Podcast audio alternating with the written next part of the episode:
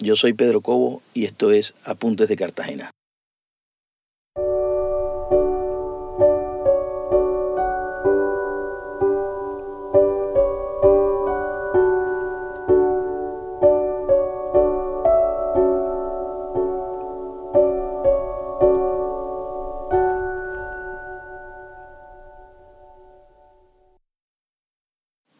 Cuando se habla de manga, todo el mundo se imagina las casonas.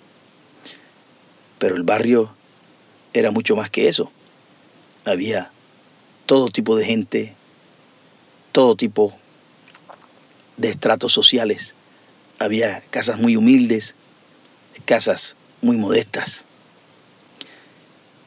Y había mucha actividad, como el estadio de béisbol La Cabaña, la fábrica de la Coca-Cola, la fábrica de tabacos, el inalámbrico, el terminal. Así que todo tipo de gente circulaba por ese barrio.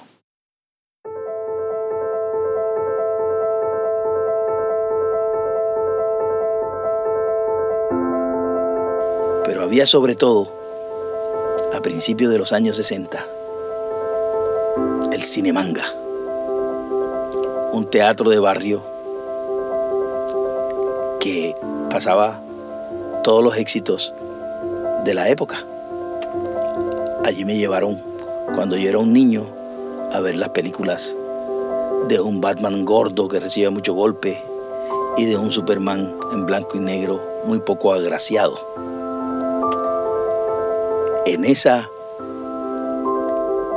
sala de cine había un personaje que era quien llevaba los rollos de cine, porque en ese entonces las películas se pasaban en un teatro y en otro, y había que pasar los rollos porque eran las mismas películas, y había que tener una sincronía muy bien establecida. Quien hacía eso era el pichón, un hombre enanoide que cuando se demoraba en llegar el rollo también hacía las delicias de la audiencia bailando al frente del escenario. E inclusive cuando había películas que eran comedias musicales, él trataba de imitar a los personajes.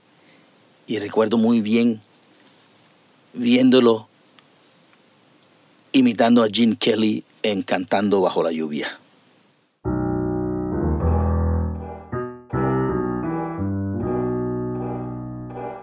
Alguna vez como le sucede a todo el mundo, este señor nanoide, a quien llamaban el pichón, se murió.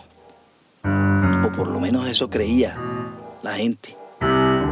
Fue velado y cuando lo estaban llevando hacia el cementerio, el cine manga quedaba camino al cementerio y pasaron frente al cine manga, pararon y alguno de sus amigos que llevaba el cajón comenzó a hablar sobre el pichón y sobre la vida del pichón y en ese momento él dio un salto del cajón y cuando la gente lo vio alguien gritó, resucitó y todo el mundo salió corriendo.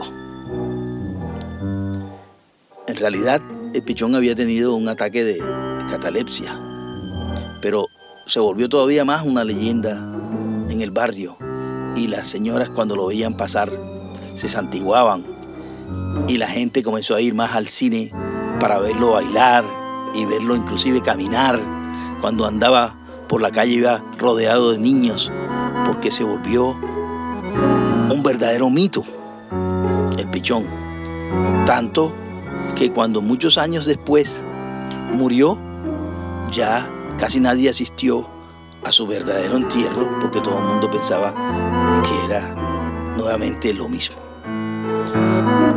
Ese teatro de cine manga tenía muchas otras curiosidades.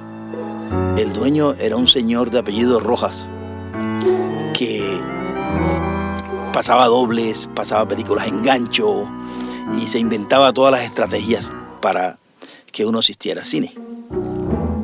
Alguna vez no le llegó la segunda película y él para divertir a la gente o pretexto, no sé, que se le vino a la cabeza pasar la película al revés. Y causó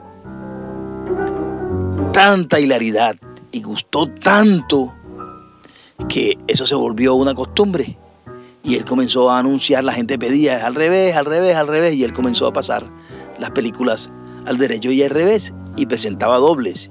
Y era muy frecuente verlo que anunciara películas como Tarzán contra los monos y los monos contra Tarzán.